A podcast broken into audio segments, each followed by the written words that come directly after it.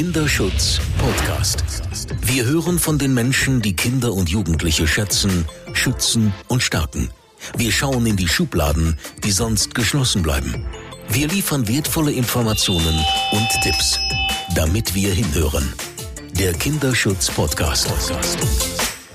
Mein Name ist Jerome Braun und ich darf Sie ganz herzlich zu einer weiteren Folge des Kinderschutz Podcast begrüßen. Zu Gast heute Christiane Kolb. Sie ist äh, ja Autorin eines spannenden Buches Aufklärung von Anfang an. Da gehen wir gleich später noch mal drauf ein. Aber sie ist vor allem auch Mutter zweier Töchter, hat ein Masterstudium äh, der angewandten Sexualwissenschaften an der Hochschule in Merseburg abgeschlossen. Erst 2018 bin gespannt zu hören, warum erst. Und sie ist seit ja, über 20 Jahren Autorin für Eltern Family, Women's Health, Eltern, all diese Magazine, die wir alle gut kennen. Und tatsächlich habe ich auch einen Artikel gesehen, der bei uns wohl auch äh, in der Zeitung war oder über Google. Irgendwo habe ich den gefunden, der von ihr war, habe ich dann auf der Webseite entdeckt. Also ich freue mich sehr auf ein hoffentlich sehr spannendes Gespräch mit Ihnen, liebe Frau Kolb und Kolb, und ich darf Sie ganz herzlich begrüßen. Ja, vielen herzlichen Dank. Ich freue mich auch sehr, da zu sein. Ich habe ja erwähnt, äh, Sie haben ein, ein, Buch geschrieben, aber auf Ihrer Webseite schreiben Sie auch, und das fand ich so spannend, was Sie so antreibt. Sie wollen Menschen die Möglichkeit geben, sich weiterzuentwickeln. Und ich nehme das jetzt mal für mich. Ich glaube, ich kann mich heute auch ganz schön weiterentwickeln, äh, wenn es nämlich um das Thema Sexualität und Aufklärung geht und äh, um das Thema, wie man an wie man da entspannt rangeht. Und ich glaube, darum geht es bei Ihnen. Und meine erste Frage wäre eigentlich an Sie, woher kommt denn eigentlich so die Unentspanntheit bei dem Thema Sexualität, wenn man im Elternbereich und, und wenn Sie mit Ihren Kindern das erste Mal über diese Themen sprechen, woher kommt diese Unentspanntheit? Also äh, ich habe ja sehr viel in den letzten Jahren darüber nachgedacht und auch im Studium. Und ähm, ich glaube, ganz entspannt geht Sexualität überhaupt gar nicht. Das wäre das große Ziel. Aber ähm, äh, ich sage immer wieder oder denke auch immer wieder, ja, es geht uns so intim an. Es geht um unsere, wer wir sind, wer wir sind, in welchem Geschlecht wir uns befinden, wie wir uns da darstellen, wie wir uns empfinden. Äh, es geht um unsere innersten Körperteile, Genitalien. Ähm, und meine These ist auch, dass wenn kleine Kinder fragen, ähm, dass es dann gar nicht so einfach ist zu antworten. Ich habe da auch gar keine total einfachen Rezepte, sondern was ich immer wieder denke, ist ja, äh, wenn wir uns erstmal bewusst machen, wie intim und wie persönlich diese Fragen dann auf einmal sind. Und meistens erlebe ich halt Eltern, die mir davon erzählen, die im ersten Moment einfach baff sind. Sie sind nicht vorbereitet, sie denken so, was ist denn jetzt los und sowas. Äh, und plötzlich merkt man, dass dieses ganze äh, reden drüber, ganz locker und in Zeitungen drüber lesen, wie man jetzt den besten Orgasmus kriegt und so. Ist plötzlich was ganz anderes, wenn ich meinem Kind oder auch meinem Partner ganz persönlich sagen muss, was passt mir, was passt mir nicht wie erkläre ich das jetzt, wo das Kind doch diesen ganzen Erfahrungshintergrund gar nicht hat.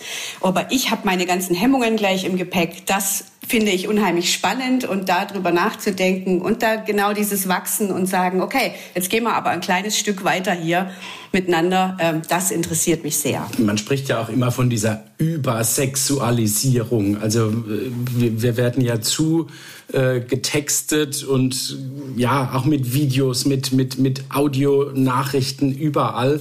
Man kommt an Sexualität und, und Sexualisierung überhaupt nicht mehr vorbei auf den Plakatwänden äh, etc. pp. Was, was macht das mit uns? Hat sich das verändert in, in, in den letzten 20, 30 Jahren oder uh, äh, ja, und, und was hat das für Auswirkungen auf uns? Ich denke, es, natürlich hat es sich sehr verändert, wie stark in Werbung und Medien damit umgegangen wird. Ähm, da haben sich auch Grenzen verschoben. Ich meine, früher war schon äh, ein, ein, kleiner Ausschnitt des Frauenkörpers äh, äh, wahnsinnig sexualisiert und heute, mit der, ohne mit der Wimper zu zucken, sind Heidis Models an der Bushaltestelle, wo ich mit meinem Kind mit Kinderwagen stehe. Ähm, das führt aber, glaube ich, alles nicht dazu, Naja, es gibt natürlich auch den Aspekt, wir können leichter drüber reden, wir sprechen mehr über sexuelle äh, Identität, Orientierungen. Das ist auch ganz toll. Und trotzdem denke ich, das macht mit uns okay, das ist so. Vielleicht haben wir auch ein bisschen Berührungsängste oder wir denken gar nicht mehr so viel drüber nach. Es führt aber eben nicht dazu, über Jahrzehnte jetzt, dass wir gelernt haben, viel besser über alle intimste Dinge von uns persönlich zu sprechen. Ähm, und äh, ein bisschen finde ich auch interessant, dass es so eine Tendenz gibt, die Kindheit so zu davon abschirmen zu wollen und zu sagen, damit hat Kinder haben noch gar nichts damit zu tun, aber ich stehe doch an der Bushaltestelle und das Kind sieht das. Oder ganz einfaches Beispiel auch, wenn Mütter äh, beim Kaffee, die Kinder spielen daneben in der Ecke mit den Klötzchen und mit den Puppen, mit den Puppen dann erzählt sich die eine die, äh, der anderen, wie die Geburt war. Auch da kriegen Kinder wahnsinnig viel mit und ich glaube, wir Eltern oder auch Menschen halten, Erwachsenen halten nicht ganz so Schritt damit, dass unsere Kinder schon damit beschäftigt sind. Natürlich nicht in dem Maße und mit dem Blick, den wir darauf haben. Mir kommt da so ein, so ein, so ein Gedanke in den Kopf.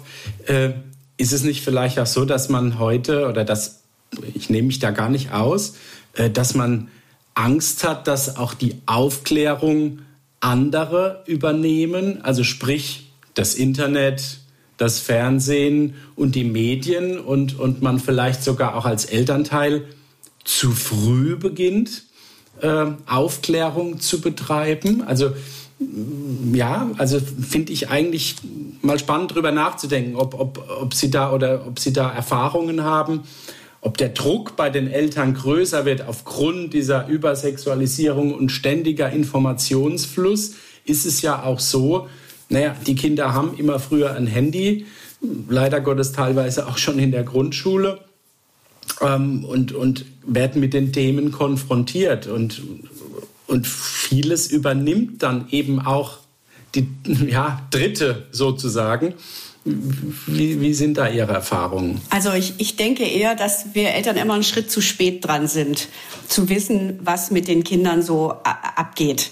Ähm, weil wir es halt auch nicht unbedingt mitbekommen. Und ähm, ganz ehrlich, mir ging es ganz genauso. In anderen Bereichen war das aber auch so. Kognitive Bereiche, wo Kinder schon dann irgendwelche Fragen hatten und so, wo man immer wieder feststellt, hey, woher kommt jetzt diese Frage?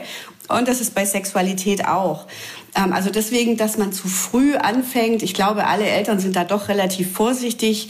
Ich erlebe eher eine große Besorgnis und dann aber auch ein bisschen dieses, hm, das ist jetzt, das ist wirklich wie früher. Teilweise, ähm, ähm, das ist jetzt noch zu früh für dich. Wobei manche Eltern, gar, ich will jetzt gar nicht pauschalisieren. Es gibt auch welche, die machen das ganz locker flockig und haben schon, haben einen guten Zugang dazu. Aber eine meiner großen Gedanken ist immer, dass das so ein bisschen aus unserem Elternhaus kommt, wie wir auch damit umgehen. Genau, aber zurück zu dem Gedanken, die kriegen alle schon so viel mit. Ja, ich glaube, die Angst ist relativ groß, ähm, dass Kinder dann was nachmachen, dass Kinder auf dumme Ideen kommen und dass das durch Aufklärung passiert. Ja, und sehen Sie da einen Handlungsbedarf auf, auf Elternseite, zu sagen, ich, ich muss mich einfach früher qualifiziert um diese Themen kümmern. Ich mache da auch gern den, den Verweis auf unser Stiftungsthema der sexualisierten Gewalt. Ich meine, wir haben Präventionsausstellungen und, und, Projekte, wo wir sehr früh einfach Kinder mit dem eigenen Körper, äh, den Bezeichnungen auch in, in Verbindung bringen, dass Kinder eben lernen, äh, die Geschlechtsteile auch richtig zu benennen und keine Kosenamen zu vergeben. Das sind ja alles wichtige Präventionsprinzipien, die inzwischen bekannt sind.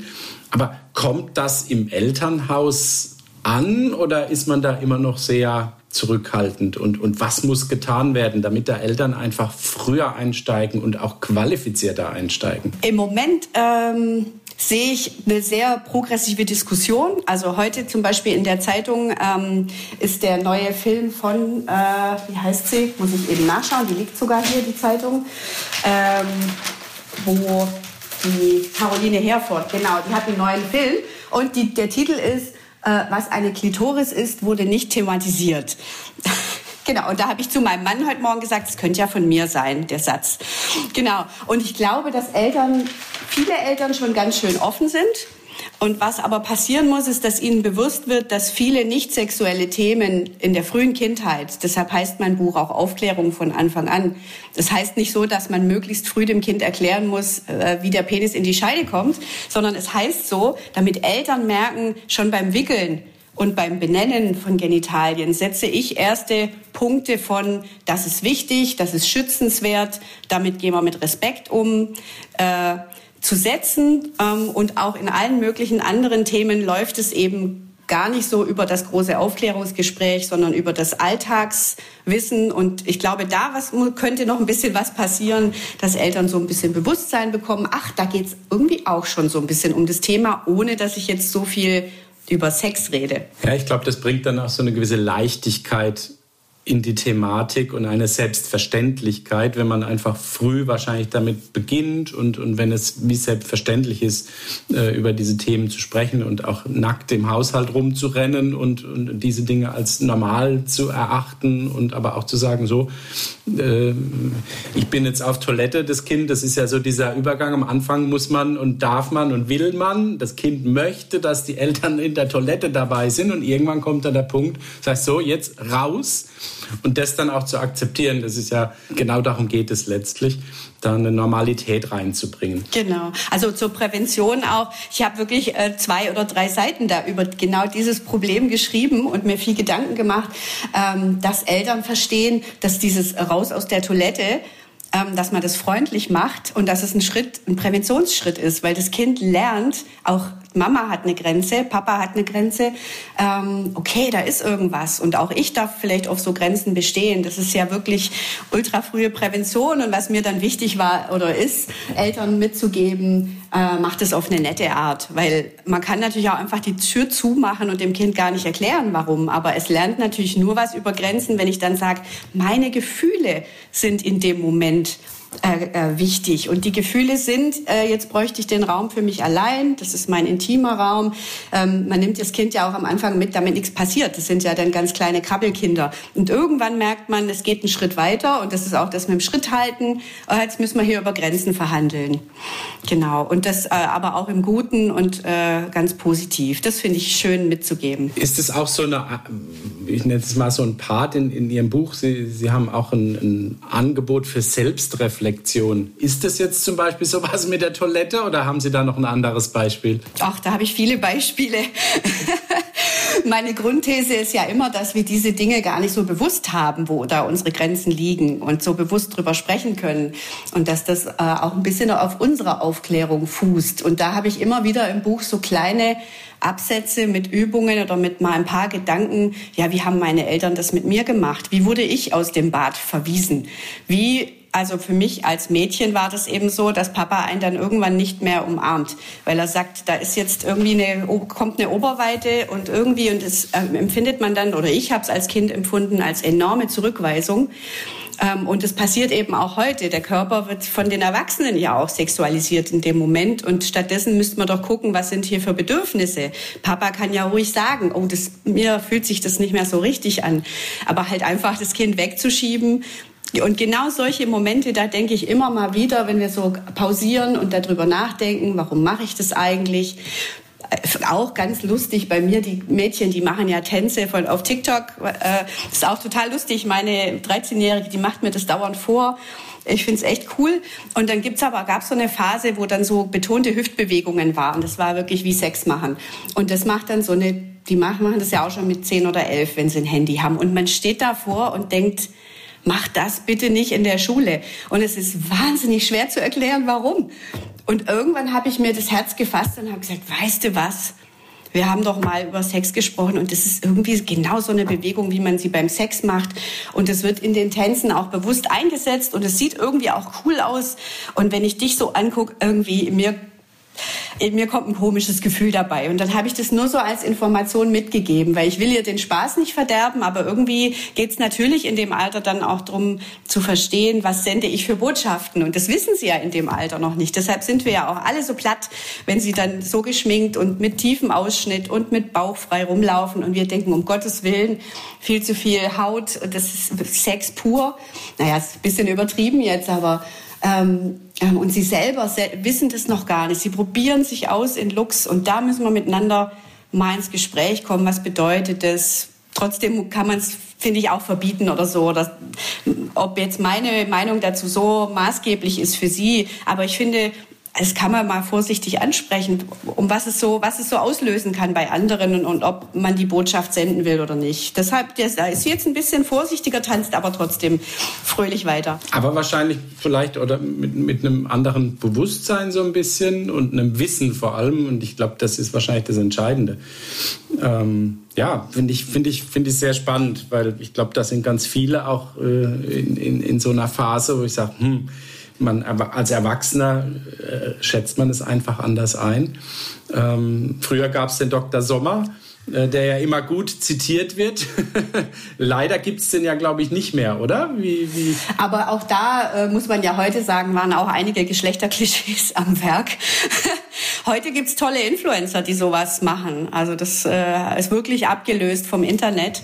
Ähm, da gibt's ganz schreckliche Sachen, aber da gibt's auch tolle Sachen und auch da mal nachzufragen, was guckst du eigentlich und vielleicht sogar mal ein Angebot weiterzugeben oder halt eine Stellung dazu zu nehmen. Äh, was sagt denn der so? Also das ist auch zu empfehlen. Okay, ja, das würde mich interessieren. Was, was könnte man da empfehlen aus, aus Ihrer Sicht? Oh, also das, da bin ich nicht genug drin, um tatsächlich was zu empfehlen. Ähm, ganz, ganz toll für Pubertierende ist natürlich, ich, äh, du bist kein Werwolf. Ähm, so diese öffentlich-rechtlichen Sachen sind echt super gemacht. Das kann man auf jeden Fall sagen. Bei den einzelnen Influencern weiß ich nicht. Ich weiß nur, es gibt wirklich für jede Nische des, der Identität gibt's jemand.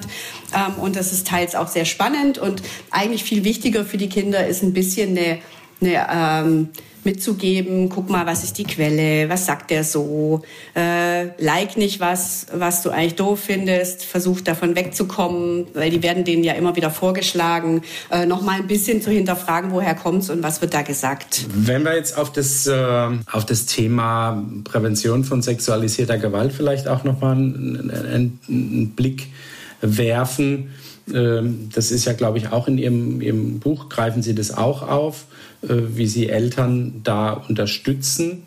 Ähm, was sind so die, ja, auch aus Ihrer Sicht typischen Elternfragen und auch Sorgen zu dieser zu diesem Themenkomplex? Also eine, ich, da das Buch ja äh, ansetzt für Kinder von 0 bis 10, ähm, ähm, ist es dann eher nicht das Internet, was ich da so äh, im Vordergrund sehe, wobei ich dazu auch was sage, aber so erstmal diese Angst äh, bei den kleinen Kindern, wie kann ich die schützen? ähm, weil die ja noch nicht urteilen können. Also das sind so Fragen, äh, soll ich denn jetzt vom bösen Mann erzählen, der dich mit, der das Kind mitnimmt? Oder ähm, wie spreche ich überhaupt über was, was mein Kind ja eigentlich gar nicht wissen soll, weil es in seiner Welt äh, das nicht vorkommen soll. Also man spricht ja mit ganz kleinen Kindern auch nicht äh, über Krieg und Ermorden und über die Todesstrafe. Ähm, ähm, das ist ein unheimlicher Eiertanz. Das ist wirklich schwer für Eltern. Genau und ähm, also ein, ein frühes Ding ist eben zu erkennen, dass diese Prävention, über die wir gesprochen hatten, mit Körpergrenzen setzen, äh, dass das eine Hauptbotschaft ist, ähm, dem Kind das mitzugeben, dass es okay ist, die Grenzen zu setzen. Und, und genauso ist eine wichtige Botschaft, ähm, dieser Bereich gehört dir. Das ist ein sehr intimer Bereich. Genauso wie ich sage, du darfst mich da vielleicht ab einem bestimmten nicht mehr Alter nicht anfassen oder gucken. Aber in der Familie kann es auch okay sein. Ich ermutige Eltern da auch eher mit ihren Gefühlen zu gehen. Plus sich mal zu hinterfragen, müssen die so sein oder sind die so? Aber dann zu sagen, okay, ich muss mich jetzt hier auch nicht verstellen und irgendwas machen, was mir gar nicht passt.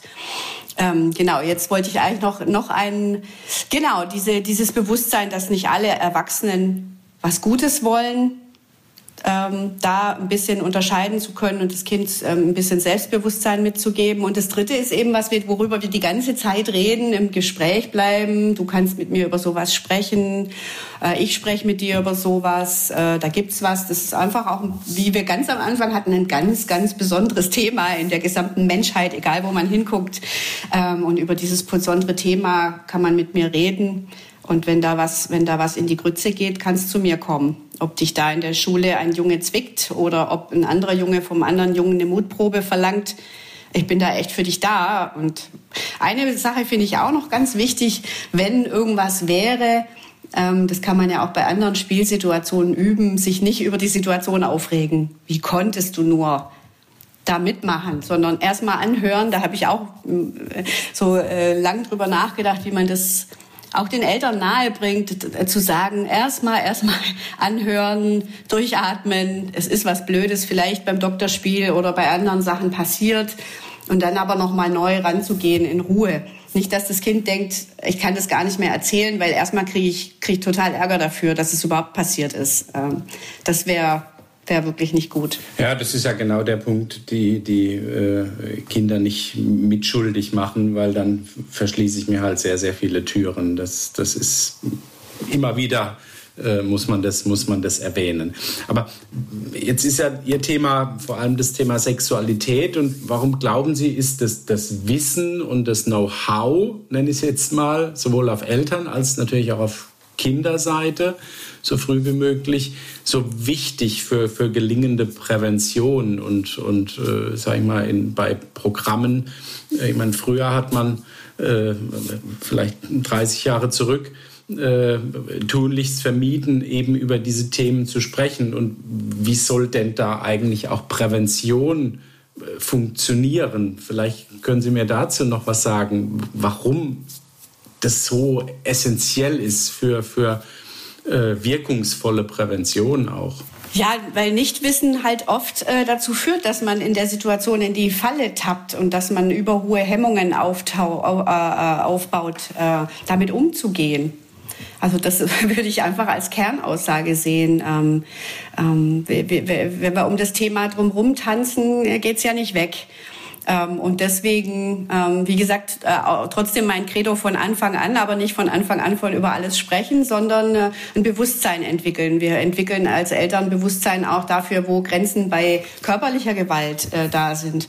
Und bei, ähm, da sind wir aber ganz klar, oder bei äh, äh, Nähe an dem Weinglas darfst du nicht nippen. Da sind wir einfach ganz klar. Und bei der Sexualität sind wir nicht so klar, weil wir uns, weil es schwer ist, sich ganz darüber klar zu werden ähm, äh, weil wir eigentlich denken, wir wissen es so ungefähr. Und wie gesagt, das bringt uns dann ins Schleudern. Und da ist Prävention wirklich äh, ein bisschen mehr Wissen, mehr Wissen auch über Genitalien. Also Caroline Herford sagt es ja nicht umsonst heute, darüber wurde nie gesprochen und es landet jetzt erst in den, ähm, in den ähm, äh, auch in den Schulbüchern und so, wie wirklich das aussieht. Also da können wir Eltern auch noch ein bisschen einiges lernen, uns damit zu beschäftigen. Und man merkt irgendwann mit der Zeit, es ist, muss gar nicht so schamhaft und tabu sein. Wir diskutieren ja im Moment sehr stark über, über das Thema LGBTQ, äh, über die Benennung, über die Geschlechteridentitäten und so weiter. Äh, ich habe jetzt gerade ein aktuelles Thema, wo man auf mich herangetreten ist und gesagt hat, naja, in, in bestimmten Fachbüchern, die wir auch in unseren Präventionsprogrammen haben, wird das gar nicht adäquat aufgegriffen. Ähm, wie ist so Ihre Erfahrung? Sie sind ja auch, glaube ich, in Schulen unterwegs und, und geben Fortbildungen. Ähm, müssen da einige Bücher umgeschrieben werden, auch diesbezüglich und, und warum? Ja, oder äh, gehen wir zu verkrampft auch mit dem Thema um? Also ich, ich ein Satz noch dazu. Ich äh, natürlich auch das ganze Gendern, äh, Sprache. Also die Diskussion möchte ich jetzt gar nicht groß aufmachen. äh, aber da kriege ich natürlich auch. Wir tun das, aber naja, mir gelingt es auch nicht immer. Und dann vergisst man es wieder, weil man natürlich in seinen Rollen und in seinen gelernten Sprachmodus dann drin ist, ja. Aber mein Gott, äh, ich mache das ja nicht aus Böswilligkeit, würde ich jetzt mal für mich einfach so behaupten. Ähm, wie stehen Sie dazu und, und was muss da passieren, auch in, in Schulbüchern vielleicht? Ja? Ich wohne nun mitten in Hamburg in einem sehr progressiven Stadtteil, wo das alles relativ äh, offen verhandelt wird und, und, und gesehen wird. Und natürlich trotzdem haben Menschen, die jenseits des Mainstreams sind, unheimliche Anfeindungen äh, zu erdulden. Ähm, ich glaube, dass tatsächlich immer wieder dieses Zurück zu unserer Aufklärung äh, für die ältere Generation, also und da meine ich jetzt ab, weiß ich nicht, 40, ähm, äh, gab es vielleicht mal so einen schwulen Cousin, ah, irgendwie äh, und so. Und jetzt ist das Ganze ganz weit fortgeschritten, dass viel mehr anerkannt ist und viel mehr klarer ist auch und auch wissenschaftlich klarer, dass das nicht äh, anerzogen oder äh, Vorbilder ein da so machen können und dass äh, heute halt diese ähm, Auseinandersetzung damit für die Jugendlichen wirklich riesig ist, auch für ähm, äh, heterosexuelle Jugendliche. Ähm, und parallel haben wir aber die Eltern, die sich dann ein bisschen schwer tun. Ähm, und immer auch noch, was ich erlebe in den Schulen, Kindern, wo halt das äh, Schwul ist immer noch das Hauptschimpfwort. So. Und in dieser Gemengelage bewegen wir uns. Und ich kann auch alle verstehen, die sich erstmal schwer tun, wenn sie niemanden kennen der so ist. Also ein Transmann, eine Transfrau, äh, ein queerer Jugendlicher, ein polyamorer Mensch, ähm, die sagen, das ist für mich wie, also ich wohne hier in meinem äh, Raum, ich sehe so niemand, ich kenne so niemand. Und dann ist es, glaube ich, so, dass wir einfach äh, da als Menschen immer noch so ein bisschen Herdentiere sind, was ich kenne und was mir nah ist und was ich so verstehen kann. Ich war mal neulich auf oder war auf einem Ausflug mit jemand, der sagte, ich hab, ich guck an mir runter, ich habe einen Penis, ich bin ein Mann. Was gibt's da überhaupt für eine Frage? Und äh, ich glaube, was was wirklich passieren muss, da bin ich jetzt ein bisschen weit weg von Schulbüchern und Fachbüchern, äh, mehr Menschlichkeit, mehr verstehen so wie die Sexualität in mich gekommen ist. Ich, es war unbeschreiblich in meiner Kindheit und meiner Jugend, warum es jetzt so ist oder so. Vielleicht sind manche Dinge Tabus und Scham. Da hat Erziehung natürlich äh, eine Wirkung dran. Aber äh, dann zu sagen, okay, jetzt andere Menschen, denen geht es halt anders. Aber im Prinzip menschlich genauso. Das finde ich eigentlich der Lernschritt, den die Gesellschaft machen müsste. Und ähm, deshalb bin ich auch so beim Gendern, äh, bin ich ganz genauso nicht perfekt. Äh, gar nicht, bemühe mich, sehe es auch und will es eigentlich, aber manchmal ist es mir zu kompliziert und ich weiß, das ist eigentlich dann für die Menschen, die es betrifft, nicht in Ordnung. Aber ähm, der größere Schritt wäre einfach nicht zu sagen, da gibt es irgendeine Lobby, die irgendwas sagt, sondern nein, es gibt halt Menschen und wir beschäftigen uns aktuell in der Gesellschaft viel mit Identität in allen Spielarten, viel mit ich bin ich selber und das ist ja in Teilen auch gut so. Äh, und dazu erstmal zu sagen, ja, es äh, geht um Anerkennung und Mitmenschlichkeit und nicht um ich bin besser als du. Und um Respekt schlicht und ergreifend. Mehr ist es eigentlich gar nicht, ja. Eigentlich um etwas, was normal sein sollte und wo man vielleicht und das vielleicht, wo man, wir stehen ja kurz vor der Fußballweltmeisterschaft, wo man in Katar, glaube ich, auch sehr viel äh, lernen könnte, wenn der Verantwortliche von einer Sünde spricht bei Homosexualität und von Krankheit, äh, dann äh, ja, sind wir in vielen Teilen der Welt ja noch, noch ganz weit weg von, von einem respektvollen Miteinander. 99 Sekunden für den Kinderschutz. Was muss sich ändern? Liebe Eltern, ich gebe mit, ähm, seien Sie sich sehr bewusst, was das Kind äh, alles, dass Sexualität in der Kindheit ein Thema ist, auch wenn es nicht so offensichtlich ist. Immer wenn es um Körper und Genitalien, Intimität, ich bin ein Mädchen, ich bin ein Junge äh, geht und richtiges und falsches Handeln, dann ist Sexualität mit am Start. Seien Sie sich dessen bewusst, gucken Sie ein bisschen selber, wie, wie sind Sie damit aufgewachsen? Ist das, was Sie mitbekommen haben, das, was Sie an Ihr Kind weitergeben wollen? Das ist eigentlich so ein bisschen mein Buch in ganz verkürzt. Ähm, immer mal wieder gucken, äh, oh, klick, klack, hier kommen Sätze von meinen Eltern oder Handlungsweisen, die ich, warum amüsiere ich mich da so oder warum finde ich das so unmöglich? Sich selber auf die Spur kommen und dann sagen, jetzt denke ich drüber nach, wie möchte ich das für mein Kind, wie möchte ich, dass mein Kind das hört, von wem soll es hören, am besten von mir und auch ruhig mit den Werten, die ich vertrete, wenn ich ein bisschen reflektiert habe, ob die Respekt und Mitmenschlichkeit mit, äh, mitschwingen. Das wär's.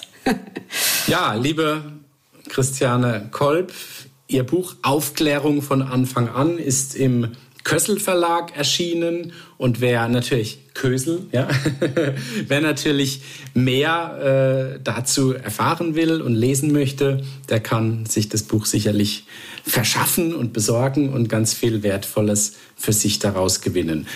Ich darf an dieser Stelle herzlichen Dank sagen für dieses tolle Gespräch und äh, Ihnen, liebe Hörer und Hörerinnen, äh, darf ich sagen, danke, dass Sie hingehört haben. Das war der Kinderschutz-Podcast der Deutschen Kinderschutzstiftung Hänsel und Gretel mit Jerome Baun. Damit wir alle besser hinhören und mehr verstehen. Wollen Sie mehr hinhören? Dann abonnieren Sie unseren Kinderschutz-Podcast überall da, wo es Podcasts gibt und unter kinderschutz-podcast.de.